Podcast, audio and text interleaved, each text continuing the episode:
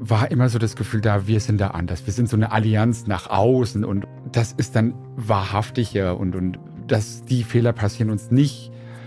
Und jetzt fühle ich mich an dem Punkt, wo diese anderen Beziehungen, auf die man vielleicht auch mal so ein bisschen herabgeblickt hat, und an demselben Punkt sehe ich mich jetzt auch. Herzlich willkommen zu Stahl aber herzlich, dem Psychotherapie-Podcast. Ich bin Stefanie Stahl, Diplompsychologin und Psychotherapeutin.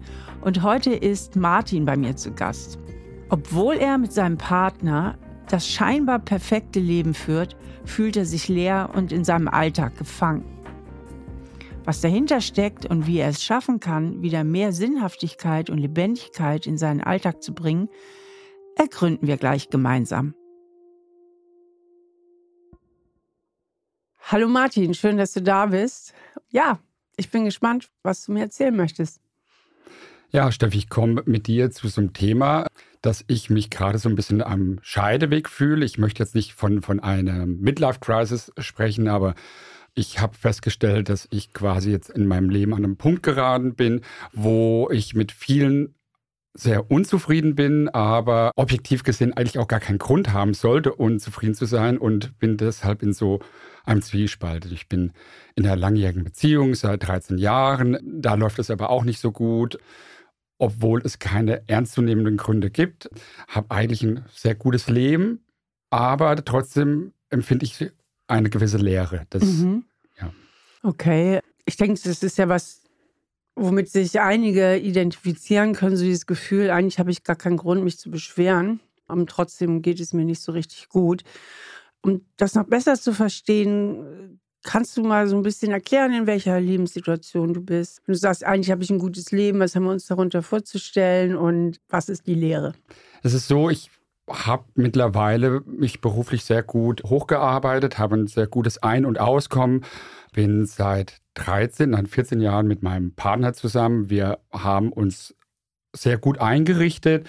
Tatsächlich, ja, wie, wie man sich so, so ein bisschen vorstellt. Und das beschämt mich jetzt auch so zu sagen. Also wirklich mit schöner Penthouse-Wohnung, mehrere Urlaube im Jahr, essen gehen unter der Woche. Also so, wo man jetzt sagen könnte, das ist eigentlich ein, ein gutes Leben. Und für mich fühlt es sich aber so teilweise an, als sei ich ein, ein Statist in mhm. meinem Leben und habe zwar alles, wo ich so drauf hingearbeitet habe, also ich war auch sehr engagiert in meinem Studium und habe das eigentlich immer so straightforward durchgezogen, bin jetzt aber so an dem Punkt, wo ich auch merke, dass, dass vieles in meinem Leben eigentlich nur auf so einem ja, auf, auf Konsumverhalten basiert und letztendlich auch die Beziehung, die ich führe.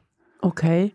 Das heißt, du hast ja auch eben das Wort Statist gebracht, dass du eigentlich so ein bisschen den Kontakt zu deinen Gefühlen verloren hast. Statist ist ja ein bisschen wie wenn man eine Rolle spielen würde, oder? Ja. Oder was meinst du? Ja, als, als hätte ich mir ein Korsett geschaffen, das jetzt aber auch zu eng ist. Und ich weiß auch nicht, wie ich es ändern soll oder den Schritt zurückgehen. Also wenn ich jetzt sage, trenne ich mich was äh, sind natürlich die Ängste auch da, zu sagen, was, was kommt danach? Gehe ich in eine andere Stadt?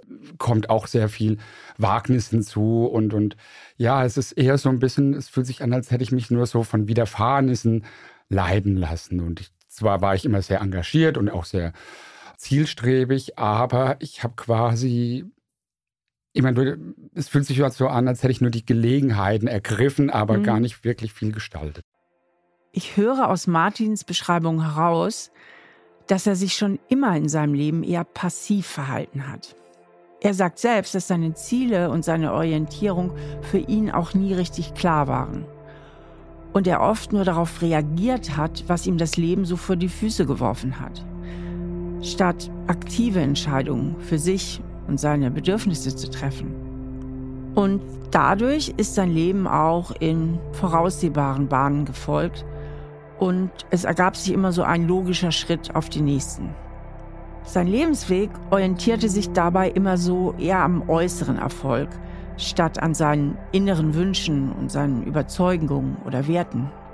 Das Gegenstück zu Martin sind Menschen, die sich ganz aktiv für ihre eigenen Ziele einsetzen und somit auch immer mal wieder Entscheidungen treffen, die andere vielleicht überraschen. Ja, und für diese passive Lebenseinstellung kann es eben verschiedene Gründe geben.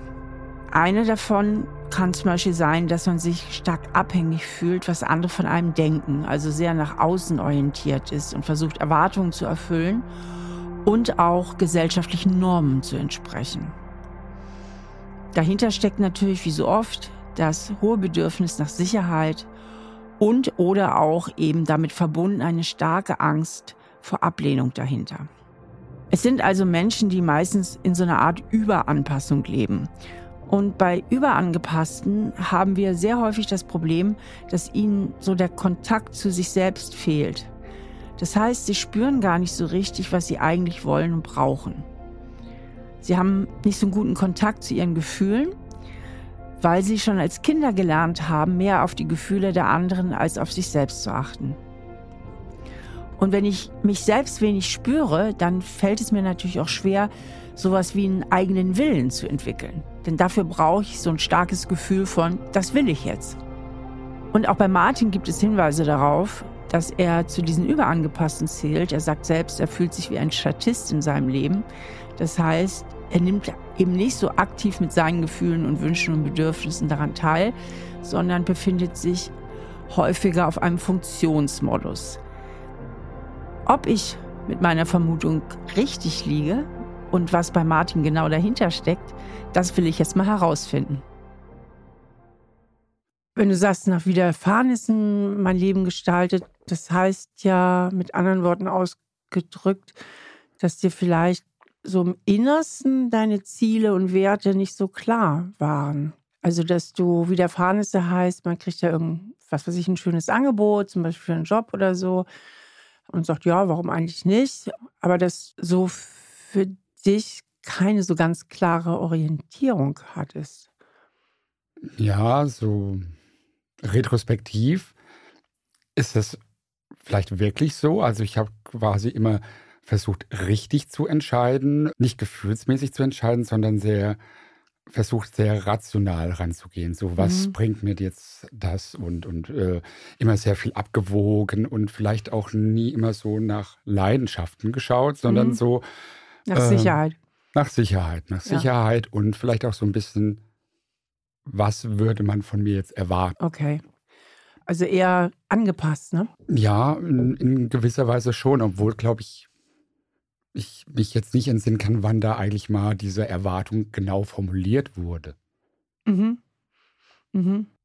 Aber ich höre schon so da heraus, dass du deinen bisherigen Lebensweg nicht so richtig von so innen heraus entfaltet hast, nach dem Motto, wo sind meine Leidenschaften, wo sind meine Werte, wofür möchte ich stehen, auf die Gefahr hin, vielleicht auch zu scheitern oder vielleicht auch einen Weg einzuschlagen, der nicht ganz so sicher ist, sondern dass die Lebensentscheidungen eher waren, was ist ein sehr sicherer Weg, was ist ein erfolgreicher Weg, der mich auf einer äußeren Ebene des Erfolgs auf jeden Fall weiterbringt. Höre ich das richtig raus? Ja, kann man, kann man so sagen. Mhm. Also, dass es so eine Diskrepanz gibt zwischen Leidenschaft und Sicherheit. Ja, durchaus. Mhm.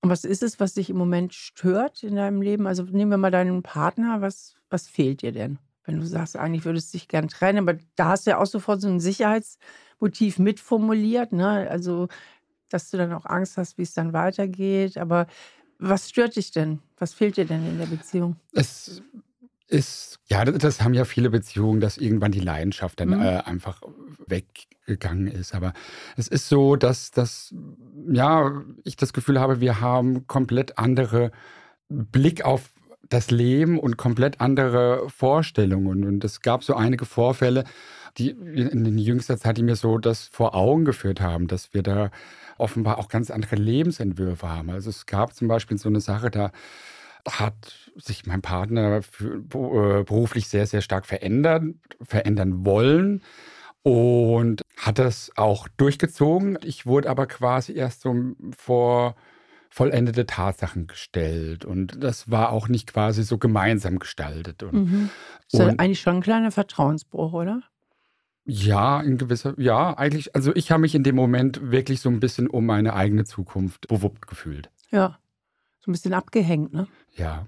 Wie gut könnt ihr denn überhaupt so reden miteinander? Also über Themen, die euch wirklich betreffen, die eure Beziehung betreffen? Hm. Es geht häufig nicht sehr in die Tiefe. Mhm. Das ist quasi so, so ein sich verstärkender Mechanismus. Mein Partner kann sich da sehr schwer öffnen, kann sehr schwer so seine Bedürfnisse kommunizieren.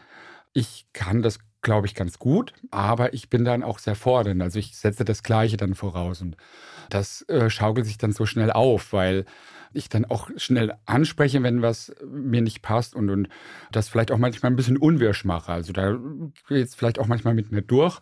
Dann bin ich aber immer so ein bisschen, werde ich in die Ecke gestellt, dass ich jetzt quasi die Harmonie zerstöre. Also dass ich jetzt quasi Sachen nicht lassen kann und dass ich die Probleme immer ansprechen muss und ich soll doch viel lieber jetzt zufrieden sein und dass es jetzt dann gut ist. Und das ist dann, das macht mich manchmal noch wahnsinniger. Mhm weil dich das ja so ein bisschen in die Ohnmacht treibt. Ne? Also entweder hältst du die Klappe und darfst dann Sachen nicht sagen, also ne, bleibst in der scheinbaren Harmonie, die dann ja wirklich keine wirkliche ist, indem du dich total zurücknimmst und anpasst und die Harmonie warst.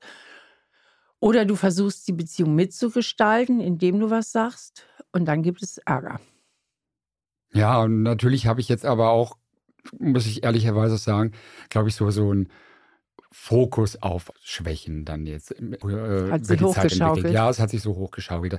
Das ist da auch sehr schwer für mich dann immer so den Fokus zu behalten. Also es fängt ja dann schon an von, von der Wäsche, die nicht abgehängt wird. Also das ist, ich lache jetzt, weil das ist so albern. Das, das klingt so wie, es sind eigentlich Alltagsszenen, die dann aber auf einmal so ein, so ein Gewicht bekommen, weil, weil ich das selber merke, dass mir was fehlt, dass ich unzufrieden bin und dadurch sind dann solche Kleinigkeiten manchmal ganz, ganz verärgernd und auch bedrückend. Und das ist dann quasi, wo, wo ich dann auf einmal sage, wir haben zwar alles, wir können hier ganz toll konsumieren, aber wenn es um den Alltag geht, dann ist das nicht der Fall. Dann ist es ärgerlich. Und das ist quasi diese Diskrepanz, wo ich dann anfangs auch gesagt habe, da fühle ich mich wie ein Statist, als ob man jetzt quasi ein, ein Bild von einer tollen Beziehung äh, oder die Illusion einer ganz tollen Beziehung hält. Und in Wirklichkeit sind es diese Alltagssachen, die mich so wahnsinnig zermürben.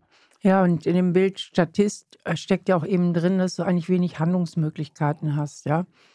Also, dass du wenig eingreifen kannst. Und das hast du ja eben auch schon geschildert. Ne? Wenn dein, dein Partner so konfliktscheu ist, dann könnt ihr ja auch nichts miteinander wirklich zu Ende diskutieren. Ne? Dann kannst du dich immer nur anpassen ja. nichts sagen oder du, ähm, wie gesagt, du sagst was und dann gibt es Streit, aber ihr findet ja keine richtige Nähe dann. Nein, bis es, äh, es sei denn, es eskaliert halt voll und ganz. Und da hatten wir auch so Situationen gehabt, wo, wo es wirklich dann so weit eskaliert ist, dass man wirklich mit drei Tage Rückzug und, und wegfahren und so. Und das, ja, aber es sind halt nicht so, so die, die kleinen Sachen, die halt dann, wo ich sage, man könnte quasi, würde man einfach mal den Deckel vom Topf nehmen. Richtig.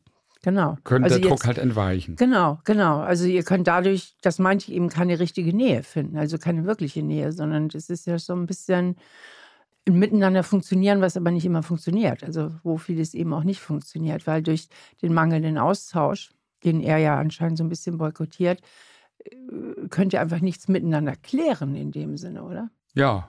Er sagt halt dann auch, dass ich schnell vorwurfsvoll werde glaube, da hat er sicherlich auch recht. Da fällt es mir schwer, dann halt auch immer mich nur an Ich-Botschaften zu halten und da auch immer sehr vorsichtig zu kommunizieren. Mhm. Und manchmal, ja, geht es halt dann mit mir durch.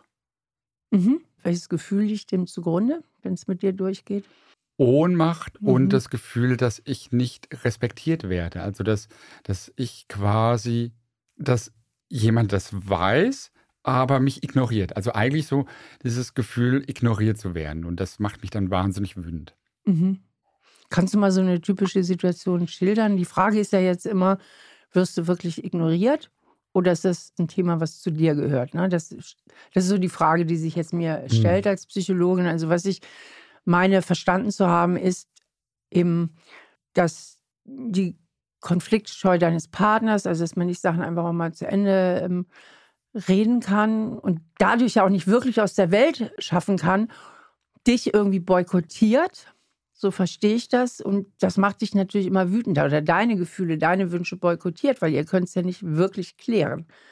Und dass du dann dadurch auch in so eine Ohnmachtssituation kommst und was man dann ja oft macht, äh, wenn man so das Gefühl hat, ich meine, ich kann meine Interessen hier gar nicht richtig einbringen und vertreten ähm, und einem das wütend macht, dass man dann halt noch schneller gereizt ist oder noch schneller darauf pocht, dass die Dinge vielleicht so laufen, wie man es gerne hätte. Aber hast du mal so eine konkrete Situation, wo das zum Beispiel so ist, was so ein Thema, wo ihr euch dann aufhängen könnt? Einfach ganz banal mal so schildern, so wie das dann abgeht. Ja, das, das, das fängt an von, von der Urlaubsplanung, wo ich eigentlich nur Termine haben möchte, wann wir in den Urlaub ja. fahren können und ich dreimal nachfragen muss, bis damit der Sprache rausgerückt wird, wenn es dann passt. Oder ja, so, so alberne Sachen wie Besorgung, wenn ich sage, kannst du das bitte noch einkaufen? Dass das wahnsinnig in die Länge gezogen wird und ich dann dreimal nachfrage und dann aber den Vorwurf bekomme, ich würde hier gängeln. Aha. Also in mir steht zunehmend so ein Bild von deinem Partner, dass der relativ stur sein eigenes Ding macht. Ich meine, er hat ja jetzt auch die Berufsplanung gemacht, ne, ohne dich zu fragen. Das ist ja schon recht stur, so das einfach so durchzuziehen, was du eben am Anfang erwähnt hast. Und dass da so eine gewisse passive Aggressivität ist ne, auf Seiten deines Partners. Das ist ja auch dieser Begriff Sturheit, also ermauert. Ja, er, er, hat auch ein sehr großes Freiheitsbedürfnis. Genau. Also das, genau, das passt. gibt er auch selber zu. Also ja. ein großes Freiheitsbedürfnis. Da ist natürlich dann von, von meiner Seite auch immer dieses Nachfragen, dieses sich absichern wollen, füttert das quasi noch an. Ja, ja, ja, ja.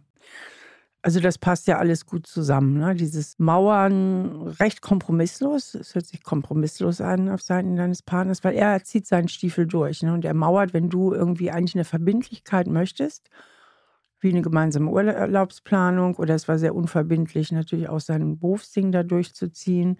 Oder du einfach nur normale Absprachen wie mit diesem Einkaufen, die ja einfach zum Flow dazugehören in so einer Alltagsgestaltung, wenn dann immer wieder so gemauert wird. Also ich meine, du rennst ja eigentlich oft gegen eine Wand, oder?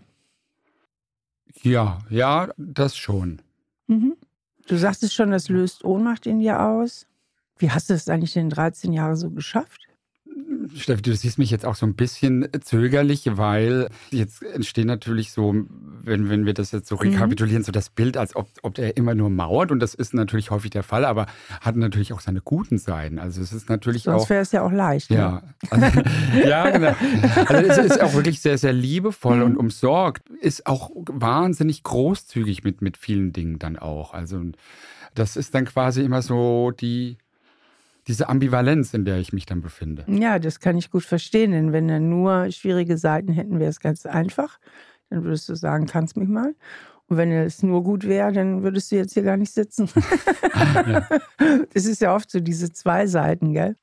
Aber das scheint dich auch zu verwirren. Also, dass du selber gar nicht so richtig weißt, vielleicht eine Position auch zu kriegen für dich, eine, ne? So, also, dass du selbst so unsicher mhm. bist. Mhm. Vielleicht sehe ich das überhaupt richtig oder das hat man ja häufig in Partnerschaften, dass man denkt, wer spinnt jetzt eigentlich von uns beiden? Ne? Also bin das jetzt ich? Bin ich wirklich zu fordernd oder sonst was? Oder, oder wie geht's dir da?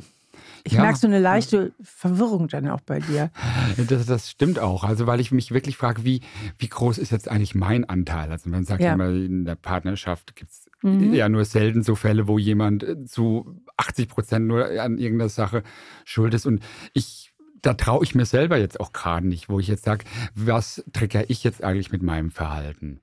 Das Schlimme ist, Steffi, es, es, hat sich ja irgendwie in diese Richtung entwickelt und so, so reinbuxiert. Und wir, wir sind da wirklich über die Jahre so reingeschlittert. Und ich habe das Gefühl, das ist quasi so mit der Reife der Beziehung, mit dem zunehmenden Wohlstand, den man sich äh, aufgebaut hat, umso mehr ist man in diese, jetzt sag ich mal, in, in diese Schwere reingeraten, wo, wo immer dieser Schlagabtausch ist zwischen äh, mauern und, und motzen. Und wenn ich dran denke, weil du hast mich anfangs gefragt, wie, wie habe ich es 13 Jahre ausgehalten?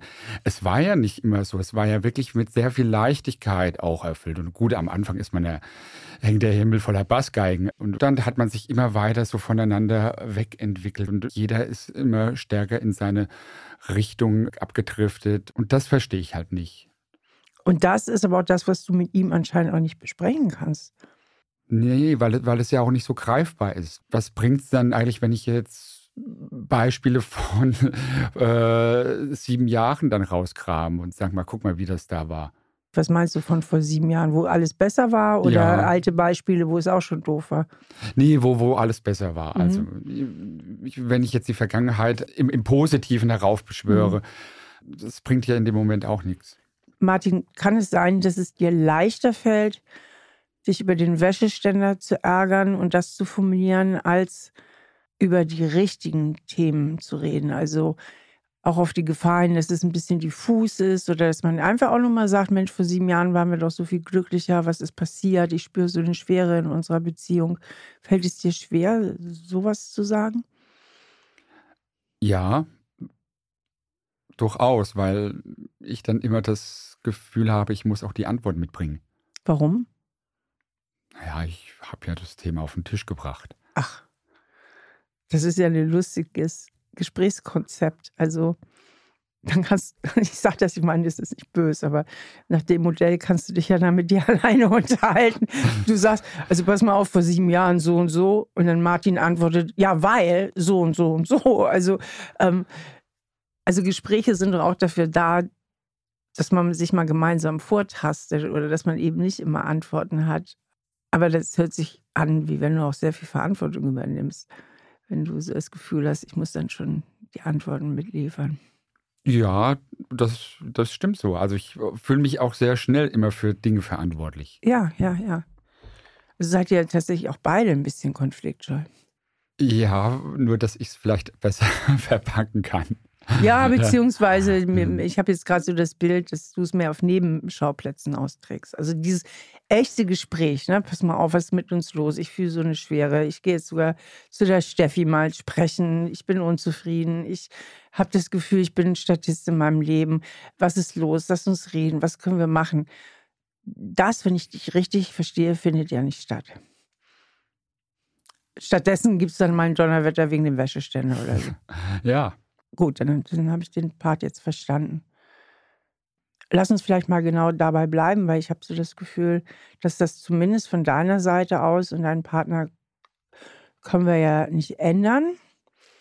Wobei ich schon, nach dem, was du beschrieben hast, schon das Gefühl habe, dass er ganz gut mauern kann. Ne? Also auch recht autonomer Typ ist, dass er auch hohes Freiheitsbedürfnis, also ganz gut so seinen eigenen Stiefel durchzieht.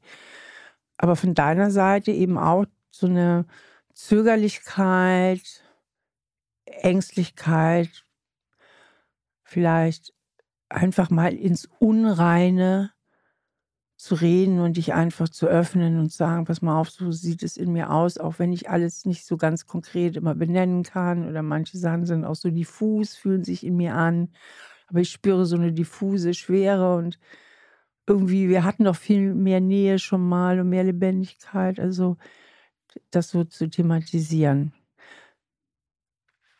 Was macht es dir so schwer, wenn du jetzt mal so ähnlich spürst und stellst dir vor, du würdest heute Abend, würdest nach dem Gespräch hier nach Hause kommen und sagen, wir müssen mal reden. Welche Emotion, welches Gefühl kommt in dir hoch bei der Vorstellung, mal so mit ihm zu reden? Hm, schon Angst, Unbehagen. Mhm. mhm. So die, die Angst eines unklaren Ausgangs. Mhm. Und auch so ein bisschen die Angst, dass quasi nach dem Gespräch vielleicht die Dinge nicht so sind wie, wie vor dem Gespräch. Man durchaus kann ja der Ausgang sein, dass wir uns trennen. Mhm. Dass wir beide auf einmal erkennen, ja, jetzt ist es einfach erkaltet. Es mhm. macht mir Angst, aber auch ähm, vielleicht die Angst dann, dass ich dann auch Farbe bekennen muss. Aha. Also, dass du dich auch viel mehr öffnen musst oder das Kind beim Namen nennen. Also zum Beispiel sagen musst, ja, irgendwie, die Leidenschaft ist bei mir auch total erloschen. Solche Dinge, also so, wo du ziemlich ehrlich sein müsstest. Ja, und wo, wo ich wahrscheinlich dann auch verletze. Ja. Das ist bei ehrlichen Gesprächen manchmal nicht zu vermeiden. Ne? Mhm. Okay, es ist eine Angst, Konflikte anzusprechen oder Themen anzusprechen. Das kennen ja unheimlich viele Menschen, weil du dich beschützen willst. Zum Beispiel, dass er sagen könnte, nicht. Also eigentlich auch ein bisschen vom Verlassenwerden beschützt. Aber auch, weil du selber Angst hast, verletzt zu werden, hast du auch Angst, den anderen zu verletzen. Ne? Das ist so, hat so diese zwei Seiten. Ich will nicht verletzt werden und ich will dich auch nicht verletzen. Ja, obwohl ich sagen muss, dass, glaube ich, die Angst zu verletzen vielleicht noch größer ist. Also ich mhm. habe jetzt nicht. Das ist was, was mir bei so einem Gespräch, glaube ich, mehr Angst machen mhm. würde. Und was wäre dann, wenn du ihn verletzen würdest? Was könnte die Konsequenz sein? Naja, dann, dann lägt wieder der große Teil bei mir. Dann, dann habe ich es kaputt gemacht. Dann habe ich quasi jetzt gekratzt an, an, dem, an der schönen glänzenden Oberfläche. Also ich bin schuld. Ja. Ist das so ein Gefühl, was bei dir ganz gut abrufbar ist, so dieses Gefühl, ich bin schuld? Dur durchaus, ja. Mhm. Eigentlich, Martin, magst du nicht so richtig die Verantwortung für deine Befindlichkeit übernehmen, ne? Also du drückst dich da ja so ein bisschen an der Stelle die Verantwortung für dein Leben zu übernehmen. Ja, wenn du es so auf den Punkt bringst. Dafür bin kann, ich bekannt. äh, ja, ich könnte es ja auch komplett ändern und selbst gestalten und Richtig. könnte sagen, ich äh, ziehe jetzt meine Schlüsse und, und äh, mache das jetzt alles anders. Und ja, oder auch ich rede einfach mal. Na, also auf die Gefahr hin, dass er auch mal verletzt ist. Das kann passieren, ähm, aber ich, ich, ich, ich muss mich jetzt mal öffnen und reden und die Dinge ansprechen, denn nur so haben wir ja überhaupt eine Chance. Ich meine, wenn du weiter so machst, ist es chancenlos. Es gibt ja keine Chance, wenn man nicht redet. Ne? Nur so kannst du ja überhaupt auch deinem Freund eine Chance geben oder euch beiden eine Chance geben. Wenn du so weitermachst, zementierst du das, was ist. Und weil du bisher hierhin so gemacht hast und dein Partner eben auf seine Art auch bis hierhin so gemacht hat, ist die Beziehung ja so starr geworden. Da ist ja so ein Mangel an Lebendigkeit, ne? weil ihr keine echte Nähe habt. Und das ist, denke ich, was du spürst, dass ihr, du formulierst es anders. Ne? Du sagst, da ist der Wohlstand und geht es eigentlich gut. Aber im Grunde sagst du, wir sind an der Oberfläche.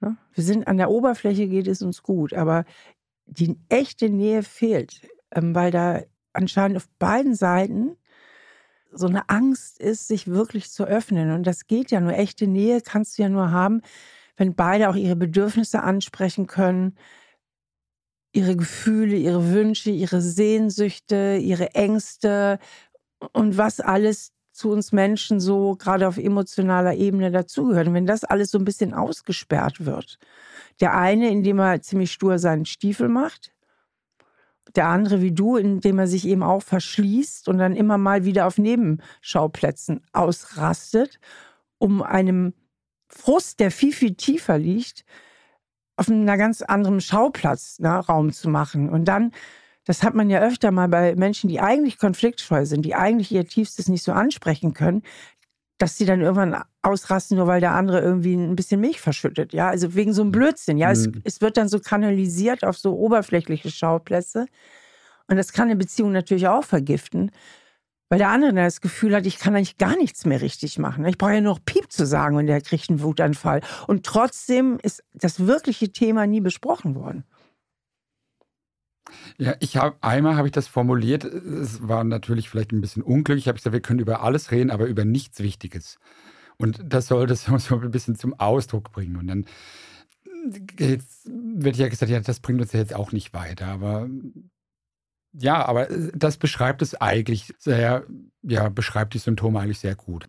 Und aber wenn man immer nur Angst hat, den anderen zu verletzen, auch natürlich aus Sorge heraus, dann im Gegenzug selber wieder verletzt zu werden, ne? Denn das hat ja auch eine Konsequenz. Ne? Wenn du ihn verletzen würdest, weil du viel offener über deine Wünsche oder auch unerfüllte Sehnsüchte sprichst, kann es ihn verletzen, aber vielleicht wird er dann ein bisschen frustriert oder vielleicht sagt er, pass mal auf, mir geht es genauso. Dann musst du dir das auch anhören. Ne? Also ich, ich denke, es geht wirklich in beide Richtungen. Martin, du sagst es eben, ich habe die größere Angst, ihn zu verletzen, aber ich, ich tue da mal so ein Fragezeichen hinter, ne? ob es nicht ganz am Ende auch darum geht, dass du Angst hast, verletzt zu werden. Ne? Ja, und was auch so mitschwingt, ist halt so diese, schon auch diese Angst, wir haben es am Anfang angesprochen, so des Scheiterns, denn, denn hm? ich wäre dann gescheitert, ich hätte es dann nicht hinbekommen. Aha, finde ich auch spannend, die Perspektive. Ne, das ist aber zeigt, wie dein, dein Fühlen, dein Denken ist. Und das haben ja viele Menschen da draußen. Ich bin gescheitert. In meiner Welt ist, eine Beziehung ist auseinandergegangen ich würde dann den Begriff des Scheiterns gar nicht so fühlen, weißt du? Aber das sagt ja was auch über dein Selbstbild, dass du dann das Gefühl hast, du wärst gescheitert. Was, was, ist denn, was ist denn da das Scheitern in deiner Welt? Ich, ich muss mal ein bisschen weiter ausholen. Also hm? es war ja wirklich so, als, als wir uns kennengelernt haben, war das alles so schön und, und, war wirklich so der Gedanke, wenn man gesehen hat, was andere Beziehungen, was die alles so, wie die miteinander umgehen und wie äh, teilweise sich so, so die äh, Partner dann auch gegenseitig verletzen, war immer so das Gefühl da, wir sind da anders. Wir sind so eine Allianz nach außen und das ist dann wahrhaftiger und, und dass die Fehler passieren uns nicht. Und jetzt fühle ich mich an dem Punkt, wo diese anderen Beziehungen, auf die man vielleicht auch mal so ein bisschen herabgeblickt hat, und an demselben Punkt sehe ich mich jetzt auch. Und, und das ist so dieses Scheitergefühl. Das ist dieses Scheitergefühl, dieses ähm, alle das Beste versucht und trotzdem gescheitert. Mhm. Ja, aber das war natürlich am Anfang auch so ein Wunschdenken, ne? also so eine so ein Wunsch von der Realität und jetzt merkst du, die Realität ist anders. Ne? Und das haben wir ja ganz, ganz oft, dass wir Täuschungen aufsetzen, ne? dass wir uns so ein Bild ausmalen und irgendwann stellen wir fest, das ist es ja gar nicht. Ne? Und dann ist ja immer die Frage, sehe ich den Tatsachen jetzt ins Auge und verändere was? Oder versuche ich irgendwie weiter Energie darauf zu setzen, mich weiter zu täuschen? Also mir weiter diese Illusion aufrechtzuerhalten. Und du kommst halt immer mehr in die Klemme. Das ist ein klassischer Konflikt, weil du immer mehr in die Klemme kommst zwischen Wunschdenken und Realität. Und du merkst, dass die Realität immer mehr eindringt in dein Bewusstsein. Also du kannst es eigentlich nicht mehr fernhalten, dir einzugestehen, wenn das mein Traum war, ja, dann bin ich gescheitert. Dann bist du aber auch jetzt schon gescheitert, ne? Auch wenn du es nicht ansprichst, weil es ist nicht das, was du dir erhofft hattest. Das klingt jetzt aber sehr stark nach Selbsttäuschung. Natürlich. Ja. Darum geht es ja immer, letztlich, oder? Ganz oft im Leben. Ja, und Steffi, ja, es fühlt sich jetzt an, als ob mich einfach die Realität eingeholt hat. Genau, genau.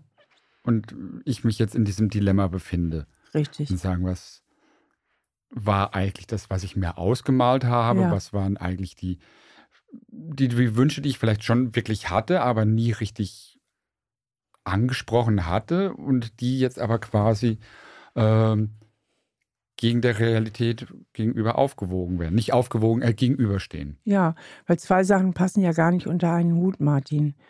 Es passt nicht unter einen Hut. Wir sind das Paar, was keine Konflikte hat, was total in Harmonie quasi, ne, so nur harmonisch, ne? Wir sind anders, wir sind besser als diese streitenden, sich verletzenden Pärchen. Ne? Das ist unser Wunschbild, das ist unser das Bild, was wir uns von uns selber aufspannen. Und ich bringe meine Wünsche und Bedürfnisse in die Beziehung ein. Das beides passt ja nicht zusammen. Denn das eine ist, wir vermeiden Konflikte und passen uns total an. Und das andere ist, wir sind beide authentisch, stehen zu unseren Bedürfnissen, diskutieren sie aus, finden Kompromisse, vielleicht auch manchmal nicht. Aber dadurch haben wir natürlich dann auch mal Konflikte. Ne? Und du merkst jetzt, das, das, das geht nicht. Du kannst nicht so ein Wunschbild von wir sind konfliktfrei und ich möchte aber auch meine Bedürfnisse in der Beziehung leben. Das, das geht nicht zusammen. Das wäre jetzt die Analyse. Mhm. Also da, da wären wir jetzt an dem Punkt des Gesprächs, hier haben wir jetzt eine klare Diagnose. Ja, du hattest auch eben Authentizität angesprochen. Mhm. Und das ist, ich weiß, das ist jetzt ein Begriff, der wird immer sehr schnell verwendet und ist auch so ein bisschen vielleicht gerade ein, Zeitgeist, dass der für viele Sachen immer herhalten muss. Aber das ist es halt wirklich auch, wo, wo ich mich manchmal selber frage, bin ich jetzt authentisch? Also bin ich wirklich authentisch? Jetzt nicht nur in der Beziehung, sondern auch in anderen Lebensbereichen. Mhm. Und, Wie würdest ähm, du das beantworten? Wenn das die Frage ist, was wäre deine Antwort? Also ich versuche schon immer nach meinen Bedürfnissen zu handeln, aber es fällt mir schwer. Und ich ertappe mich schon manchmal dabei, also Authentizität ist ein großer Begriff, ne? wenn ein Freund sich verabredet und ich eigentlich keine Lust habe, aber ich zwar die Zusage gegeben habe und halt dann vielleicht eher zähneknirschend dorthin gehe und es wird doch ein schöner Abend, vielleicht war ich dann auch nicht authentisch, weil eigentlich hätte ich ihnen sagen können, du, ich habe doch nicht so viel Lust, ne? Und habe ihm quasi dann eigentlich den Gefallen getan und, und bin dorthin gegangen, auch wenn ich es gar nicht wollte. Also das ist immer so dieser Spagat, in, in den ich dann irgendwie ausführen muss. Und so fühle ich mich halt dann häufig dann irgendwie, wo ich mich frage, mache ich jetzt eigentlich das wirklich was, was ich möchte? Bin ich jetzt so authentisch oder bin ich jetzt vielleicht doch eher vermeidend? Und ich weiß es selber manchmal gar nicht. Ich glaube, dass du und dein Freund, dass ihr unheimlich ähnliche Themen habt und unheimlich ähnliche Muster habt. Ne? Also ich vermute, wenn du sagst, ich kenne das von Menschen, die Konfliktscheuen eher sehr angepasst sind. Im, Im, Herzen bist du ja sehr angepasst. Du versuchst ja eigentlich immer alles richtig zu machen und ähm, traust dir nicht ganz so dein eigenes Ding zu leben. Und Menschen, die so so ihr Leben gestalten, denen passiert es leicht, dass sie sich verabreden und die Verabredung kommt, dann haben sie keine Lust, weil plötzlich ist das, fühlt sich das nicht mehr freiwillig an, sondern wie eine Pflicht. Die Verabredung, richtig? Ja. Genau. Und dann haben sie keinen Bock mehr. Aber Menschen, die das Gefühl haben, dass sie wirklich innerlich frei sind, die nicht so angepasst sind, die verabreden sich und freuen sich dann auch auf die Verabredung. Die haben in der Regel nicht das Problem, dass sie plötzlich keine Lust mehr haben. Weil es geht eigentlich da gar nicht um den Freund und den Abend, sondern nur um das Gefühl, oh, jetzt habe ich mich wieder in eine Verpflichtung gebracht. Ja, gleichzeitig ist mir aber zum Beispiel Zuverlässigkeit wahnsinnig genau. wichtig. Also ich finde. Ja, aber genau, und deswegen machst du es auch. Und das finde ich eigentlich auch lobenswert. Also, dass du dann einfach auch höhere Werte hast und dann darüber weggehst. Ne? Weil warum erwähne ich das jetzt mit?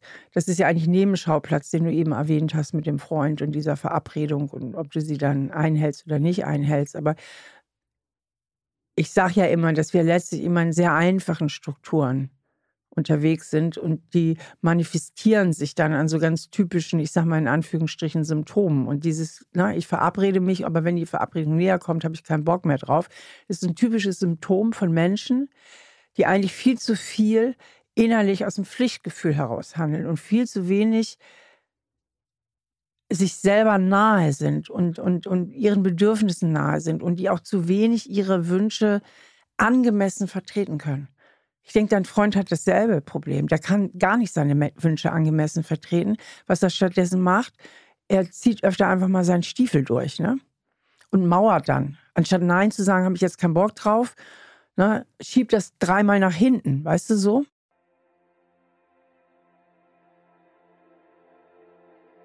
Hier wird klar, dass Martin und sein Partner es eigentlich mit demselben Problem zu tun haben, allerdings ganz unterschiedliche Strategien entwickelt haben, um damit umzugehen. Es sind nämlich beide überangepasst. Aber sie gehen komplett andere Wege. Der Überangepasstheit liegt ja in der Regel die Annahme zugrunde, dass man Erwartungen erfüllen muss, um akzeptiert und anerkannt und geliebt zu werden. Also eigentlich steht man ständig unter einem inneren Druck, Erwartungen erfüllen zu müssen.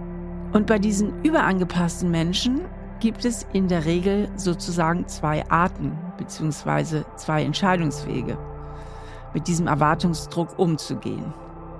Also entweder ordne ich mich unter, also ich erfülle fleißig die Erwartungen, oder ich gehe in den Widerstand, also ich werde bockig, ich mag das nicht.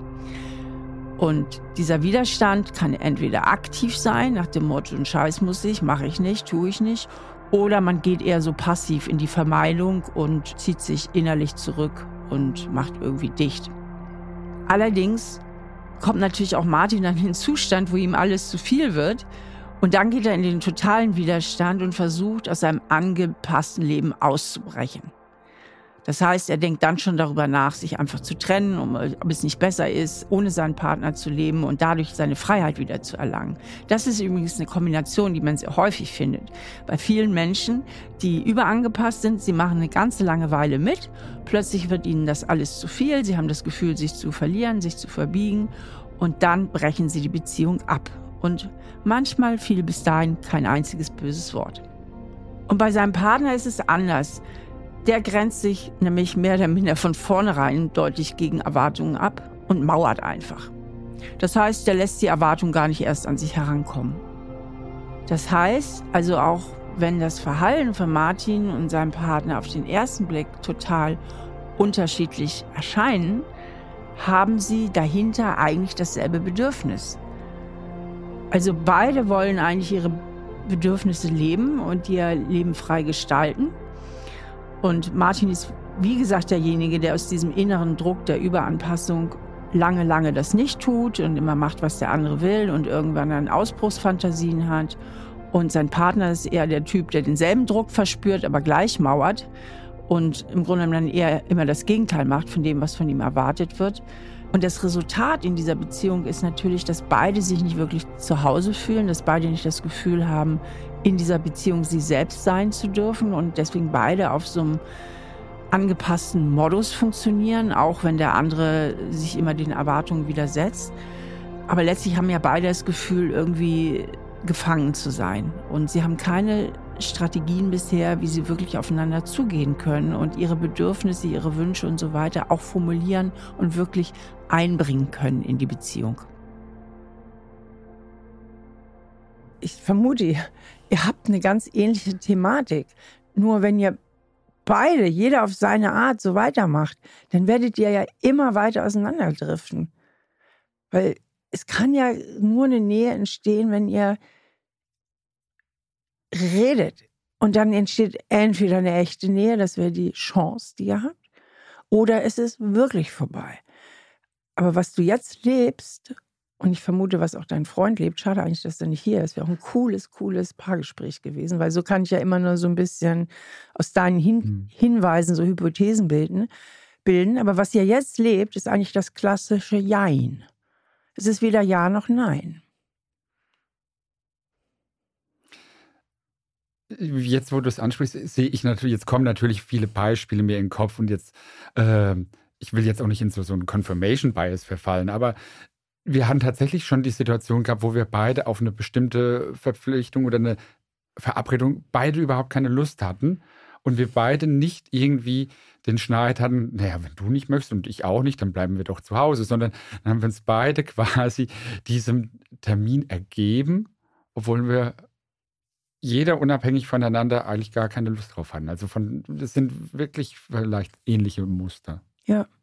Und für mich ist wichtig dieses Jein. Du lebst ja deine Beziehung im Moment in einem Jein. Ist ja weder Ja noch Nein. Jein, ja. Ne? Es ist ein riesen Ja, aber. Ja, wir sind seit 13 Jahren zusammen. Ja, er hat ach, wunderbar, ne? Aber merke, ich verliere mich immer mehr selbst. Ich bin irgendwie ein bisschen ein Statist hier. Es fühlt sich leer an. Ja, es ist langweilig, aber ich habe auch Angst vor der Trennung. Also es ist immer, es ist ein riesiges Jein. Das stimmt. Das Problem, was ich aber habe, ist, wie ich kann mir das selber nicht trauen. Wie kriege ich dann wirklich so raus und den Zugang zu meinen Gefühlen und zu diesem innersten Wünschen?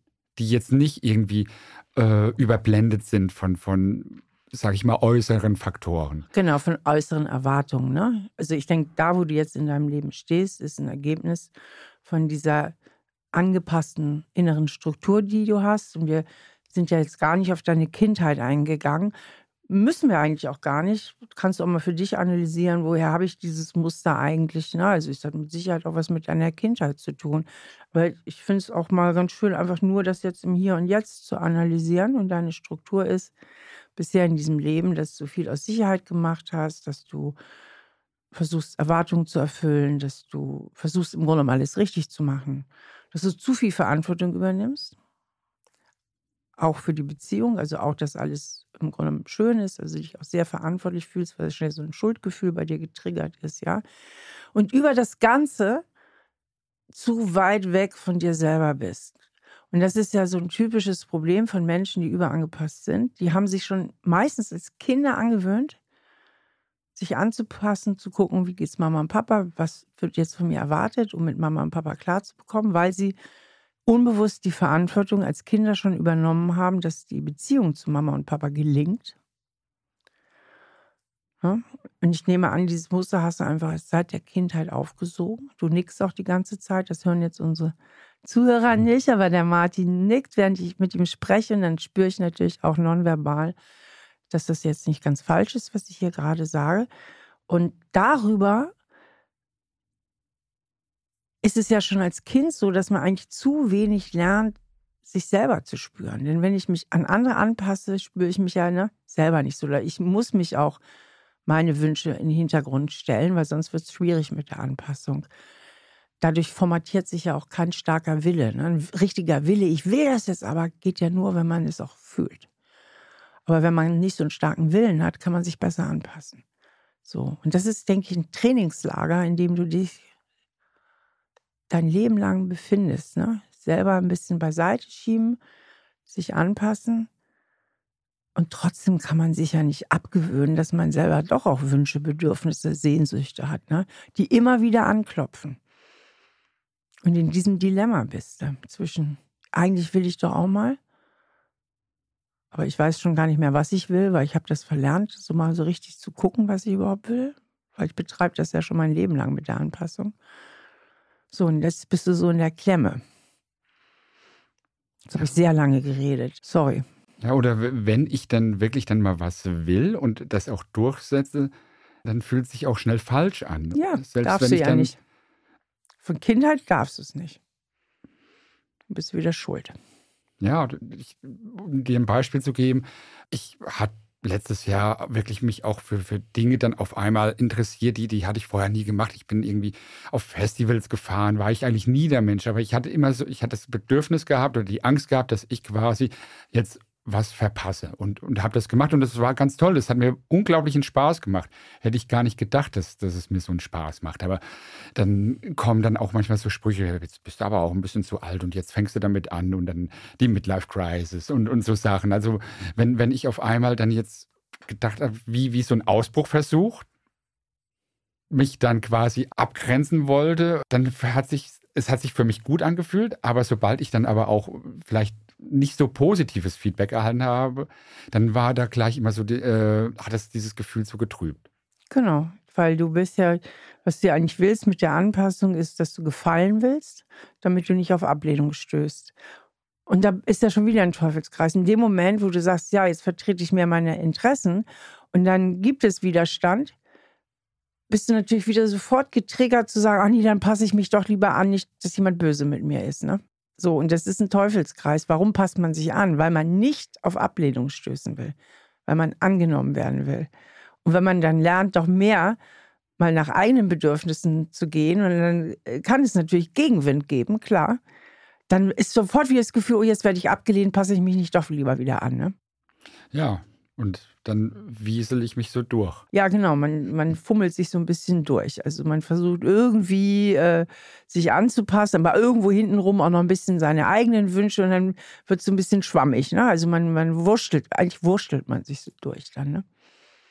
Ja, und das wären so, so kantenlos wird es dann einfach so, mhm. so, so eine amorphe, äh, wabbelige Masse.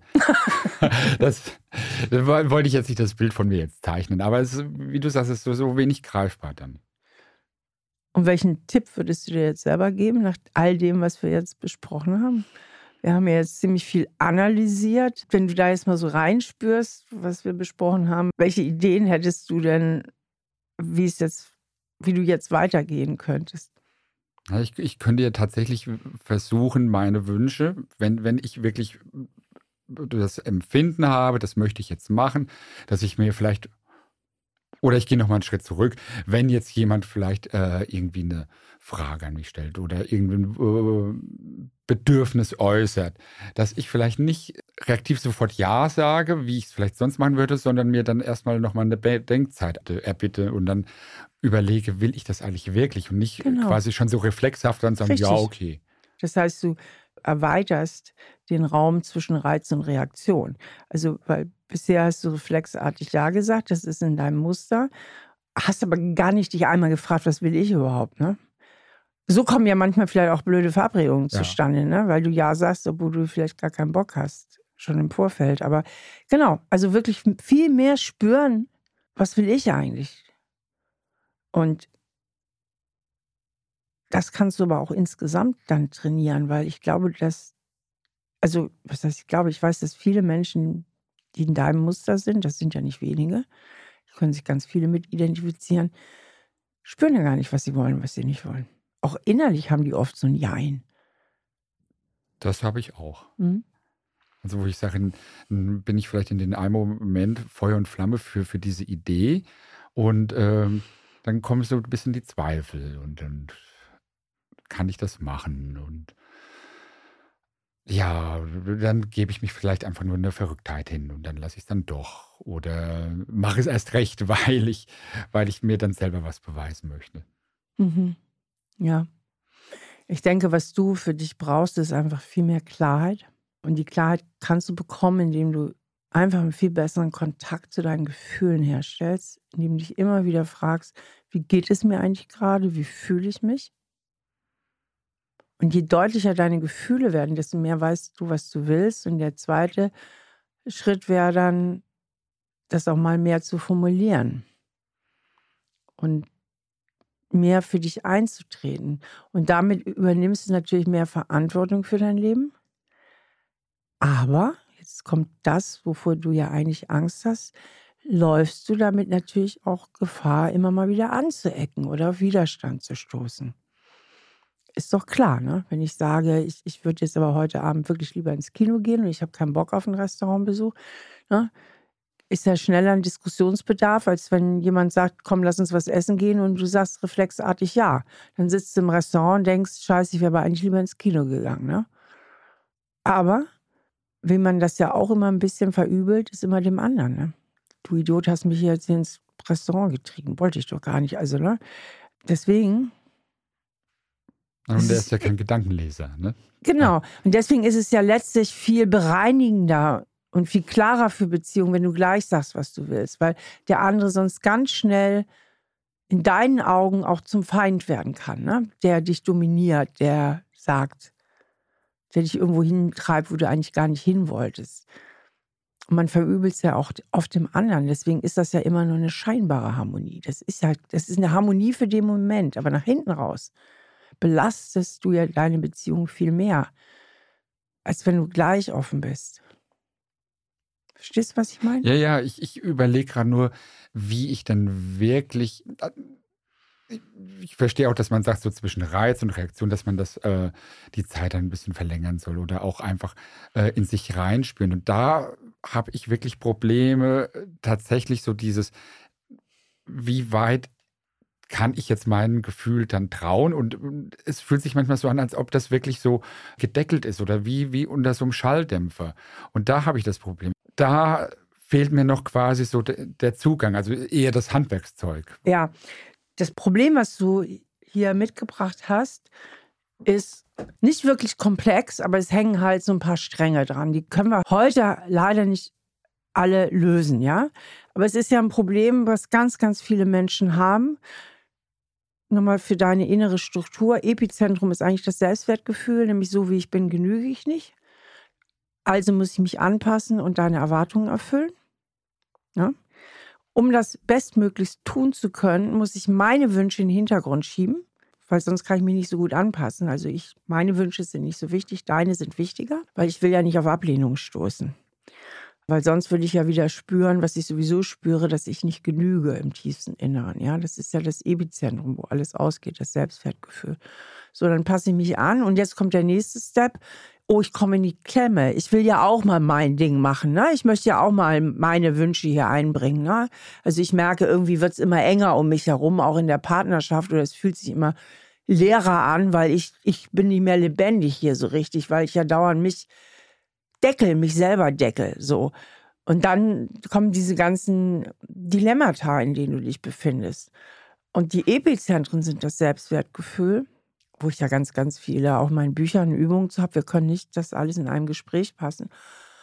Und damit zusammenhängt dieser, dieser Anpassungsdruck und dieses sich nicht richtig fühlen. Und das sind die Sachen, wo du wunderbar ansetzen kannst, wenn du auf dieser Straße weitergehst. Na, also ich habe zum Beispiel dieses Arbeitsbuch, da, das kann man Step by Step, da geht es genau um diese Themen. Ne? Was ist mein Selbstwertgefühl und welche Anpassungsstrategien mache ich und wie komme ich aus der Nummer raus? Im ja. Grunde ist es relativ einfach, aber es ist, hat so natürlich so ein paar so Nebenthemen, die da alle mit zusammenspielen. Ja, ich habe auch dann dein Buch gelesen, Das Kind in mir muss Heimat finden und habe da auch schon die Übung dazu gemacht und scheitere jetzt tatsächlich an diesem Punkt, wo, wo ich quasi schon die Glaubenssätze formuliert habe, schon die Strategien, äh, Schutzstrategien identifiziert habe, aber dann quasi den Reality-Check. Genau. Und da glaube ich, und das kann ich dir vielleicht noch mitgeben, beißt sich ein bisschen die Katze im Schwanz, ne, weil du dieses Programm, was du fährst, gibt dir ja auch Sicherheit. Du weißt ja, wie es geht. Du weißt, wie es geht, nicht auf Ablehnung zu stoßen. Ja, das ist das dein Muster, in dem du jetzt bis hierhin dein Leben lang getrabt bist. Und das jetzt loszulassen, mal zu riskieren, es könnte sich vielleicht auch mal ein schlechtes Gefühl einstellen, ne, wenn der andere mir Widerstand leistet oder wenn ich irgendwie Ablehnung erfahre oder wenn ich mich irgendwie verletzt fühle. Das wäre jetzt gefragt, dieser Mut, wirklich mal zu fühlen und wirklich mal Step by Step, musst du auch nicht alles auf einmal machen, es einfach mal auszuprobieren. Ne? Was passiert denn, wenn ich mich mehr spüre? Was passiert denn, wenn ich ehrlicher werde? Was passiert denn eigentlich wirklich, wenn ich mal mit meinem Freund ein offeneres Gespräch suche? Weil sonst bleibst du immer auf dem Jein-Modus. Ja, und dann bleibt es auch unauthentisch. Genau. Natürlich. So gesehen weiß man ja nicht richtig, mit woran man mit dir ist, ne?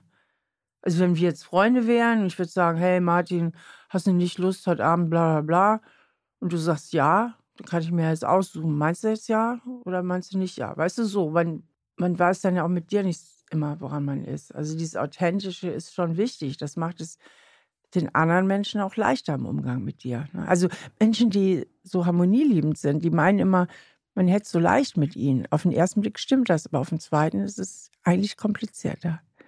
Weil auch dein Freund weiß ja gar nicht so richtig, wo du stehst. Der weiß ja nicht, was alles in dir vorgeht. Ja, und ich, ich überlege, halt, ich habe wirklich so drei, vier Leute, wirklich so meine mir nahestehendsten äh, Freunde.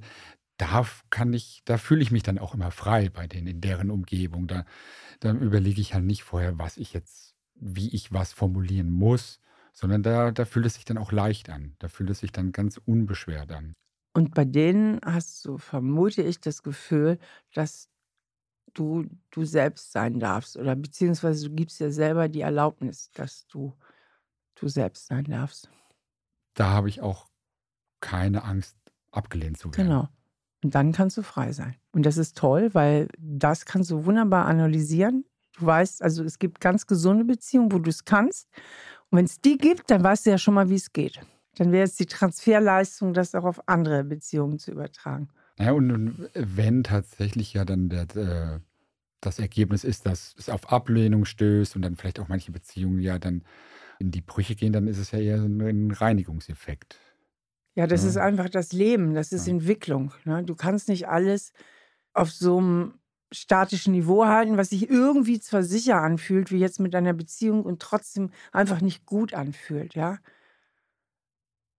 Sondern dem Fluss des Lebens auch ein bisschen vertrauen. Aber das geht halt besser, wenn du auch mal mehr Verantwortung für dich übernimmst und sagst, auch eine Trennung werde ich überleben, dann kommt eine andere neue Lebendigkeit in mein Leben.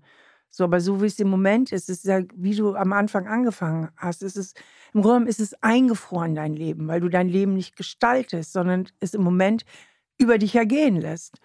Oder zu wenig, das klingt jetzt so hart. Also nimmst jetzt nicht eins zu eins. Ich meine jetzt von der Tendenz her. Ja, du, du siehst mich jetzt gerade ein bisschen sprachlos, ähm, weil es auch sehr klare Worte sind und die rufen jetzt bei mir schon wirklich so dieses, einerseits das Gefühl der Klarheit hervor, andererseits aber auch so ein bisschen, ist da jetzt auch dieses Angstgefühl? So dieses, weil das sich jetzt so anfühlt, ja, ich, ich muss das machen, ich stehe da wie vorm Berg, den ich jetzt erklimmen muss. So fühlt sich jetzt gerade an. Deshalb bin ich jetzt gerade so ein bisschen sprachlos, was für einen Podcast natürlich etwas blöd ist, aber. nee, das ist ja. völlig in Ordnung. Hier kannst du sein, wie du willst. Das ist ja wunderbar. Der Berg ist noch gar nicht so groß, wie du denkst. Wir reden einfach nur von Grundstrukturen. Und wenn du dich da jetzt auf den Weg machst und einfach, einfach mal anfängst, dann wirst du merken, wenn du jetzt dran bleibst, dass in drei Monaten sieht dein Leben schon anders aus. So groß ist der Berg gar nicht, das meint man immer nur. Das ist ein Scheinriese. Genau. Ich liebe ja dieses Ding, ich meine, es kommt aus Momo, bei Michael Ende. In dieser Geschichte fragt Momo einen Straßenfeger, der eine unendlich lange Straße zu fegen hat. Wie machst du das? Dann sagt er, ist doch ganz einfach, einfach Schritt für Schritt. So, und, und deine Straße ist nicht unendlich, aber ich kann dir einfach diesen mitgeben. Ganz einfach. Geh einfach durch Schritt für Schritt. Dann wäre der erste Schritt wirklich mal das offene Gespräch. Zum Beispiel. Mach einfach Schritt für Schritt. Wenn du für dich jetzt aus diesem Gespräch auch so einen roten Faden verstanden hast, ne, dann kannst du dich einfach daran entlanghangeln und Schritt für Schritt jetzt weitergehen. Du wirst sehen, Du wirst neue Erfahrungen machen, Sachen werden sich verändern, du wirst dich weiter reflektieren. Aber das, denke ich, ist jetzt wirklich der Weg, der vor dir liegt. Weil sonst bist du irgendwann nochmal 30 Jahre älter und denkst, Scheiße, irgendwie habe ich mein Leben ein bisschen, ich habe mir ein bisschen zu viel zugeguckt beim Leben, anstatt wirklich zu leben. Ja, und das ist auch tatsächlich die Angst. Und mit dieser Angst bin ich ja hierher gekommen. Ja. So dieses, Gefühl, das kann ich jetzt noch mal äh, 30 Jahre machen und dann bin ich alt und dann habe ich, äh, genau. weiß ja eigentlich habe ich nie das gemacht, was ich wollte. Und genau, genau. Aber ich kann dir da wahnsinnig viel Mut machen. Da draußen laufen Millionen Menschen rum, genau mit deinem Muster, weil das ist ein ganz typisches gängiges Muster und Millionen Menschen haben es schon geschafft, wenn sie mal angefangen haben, sich daraus zu entwickeln. Ich lache gerade nur so innerlich, wenn man sagt, wenn da so viele mit demselben Muster rumlaufen, ist es natürlich auch wiederum schwierig, die Person zu finden, die dann, sag ich mal, nicht dieselben Probleme mitbringen. Ne? Davon gibt es aber ja. auch einige. Und es kann vielleicht, es geht ja auch so weiter, dass dein Freund bereit ist, sich mit weiterzuentwickeln. Ne? Das wird man sehen, aber was ist dir denn lieber, die Sicherheit zu haben und noch zehn Jahre so weiterzumachen mit ihm oder letztlich zu sagen, okay, bevor ich ein ewiges Jein lebe, dann mache ich vielleicht mal vorübergehend ein Nein, entwickle mich weiter und komme vielleicht noch mal in eine, oder mit Sicherheit in eine andere Partnerschaft, die dann viel lebendiger ist. Ja, dann sage ich jetzt ja. Nicht Nein. Ja. Es ist, es fühlt sich gerade sehr richtig an und sehr wahr. Und ich glaube, ich muss einfach diese, diese Angst ablegen. Genau. Darum geht es wirklich, dass du mehr in die Eigenverantwortung gehst und die Angst vor der Ablehnung, das ist dein Hauptmotor bisher im Leben, ne? dass du dich immer so verhältst, dass du nicht abgelehnt wirst. Und, aber du wirst es eh nie allen recht machen können, das kannst mhm. du vergessen. Und auch mit deinem Muster läufst du Gefahr, abgelehnt zu werden. Es beschützt dich auch nicht wirklich gut, dein Muster. Ja. Insofern kannst du es auch loslassen, weil so wahnsinnig funktional ist es auch nicht, um nicht auf ab. Weißt du, es wird immer Leute, auch genau weil du dich so verhältst, sagen, die sagen, nee, der Martin ist mir zu wenig greifbar.